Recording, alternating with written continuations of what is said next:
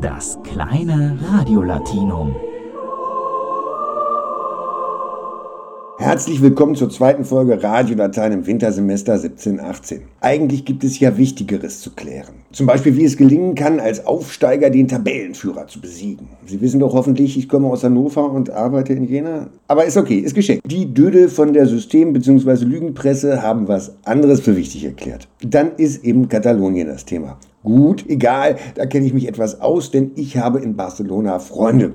Und Kollege Alvaro hatte in seiner Brandmail völlig recht. Die Separatisten lügen in Trump-Ausmaßen. Was die Madrid unterstellen, das ist grotesk. Ich bin ein Fan dieser Stadt und wüsste sogar schon in welches Altersheim. Aber hm, lassen wir das. Betrachten wir das Problem sprachlich. Ich weiß nicht, geht es Ihnen genauso? Vielleicht irre ich mich ja auch. War der Herr Puigdemont ähnelt rund um die Abspaltung und seinen Weggang einer Mischung aus Radieschen und Erdmännchen. Ich sag mal, sprachlich liegt das auf der Hand und zwar so. Also, jemanden abspalten heißt separare. Da steckt drin set, aber oder sondern und parare schaffen. Wörtlich hieß das also mal etwas gesondert auf die Beine stellen. Und das wollen die Separatisten schaffen? Bis jetzt haben sie nicht so recht erklärt, wie das denn gehen soll. Wie auch. Weswegen ist denn Katalonien so eine Wirtschaftsmacht? weil da große Firmen sitzen. Bestimmt nicht wegen der leckeren Sardellen. Und wenn die Firmen wegziehen, dann bleiben die Sardellen. Die haben nämlich keine Angst vor Krawall auf den Straßen, wie ihn die Touristen befürchten und dann wegbleiben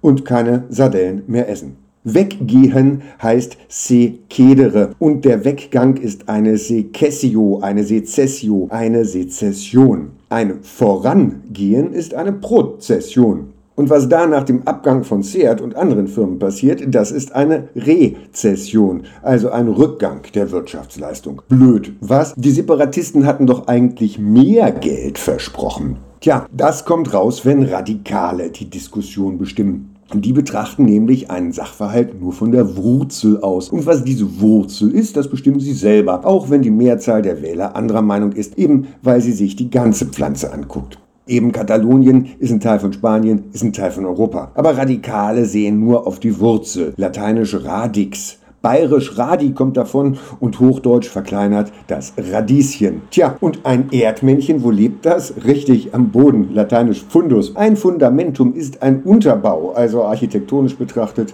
ein radikaler. Sehen Sie, jetzt ahnen Sie, warum womöglich Puigdemont so unmöglich aussieht. Nicht schön, aber war ja vorherzusehen, rein sprachlich jedenfalls. Schöne Woche! Das kleine Radiolatinum.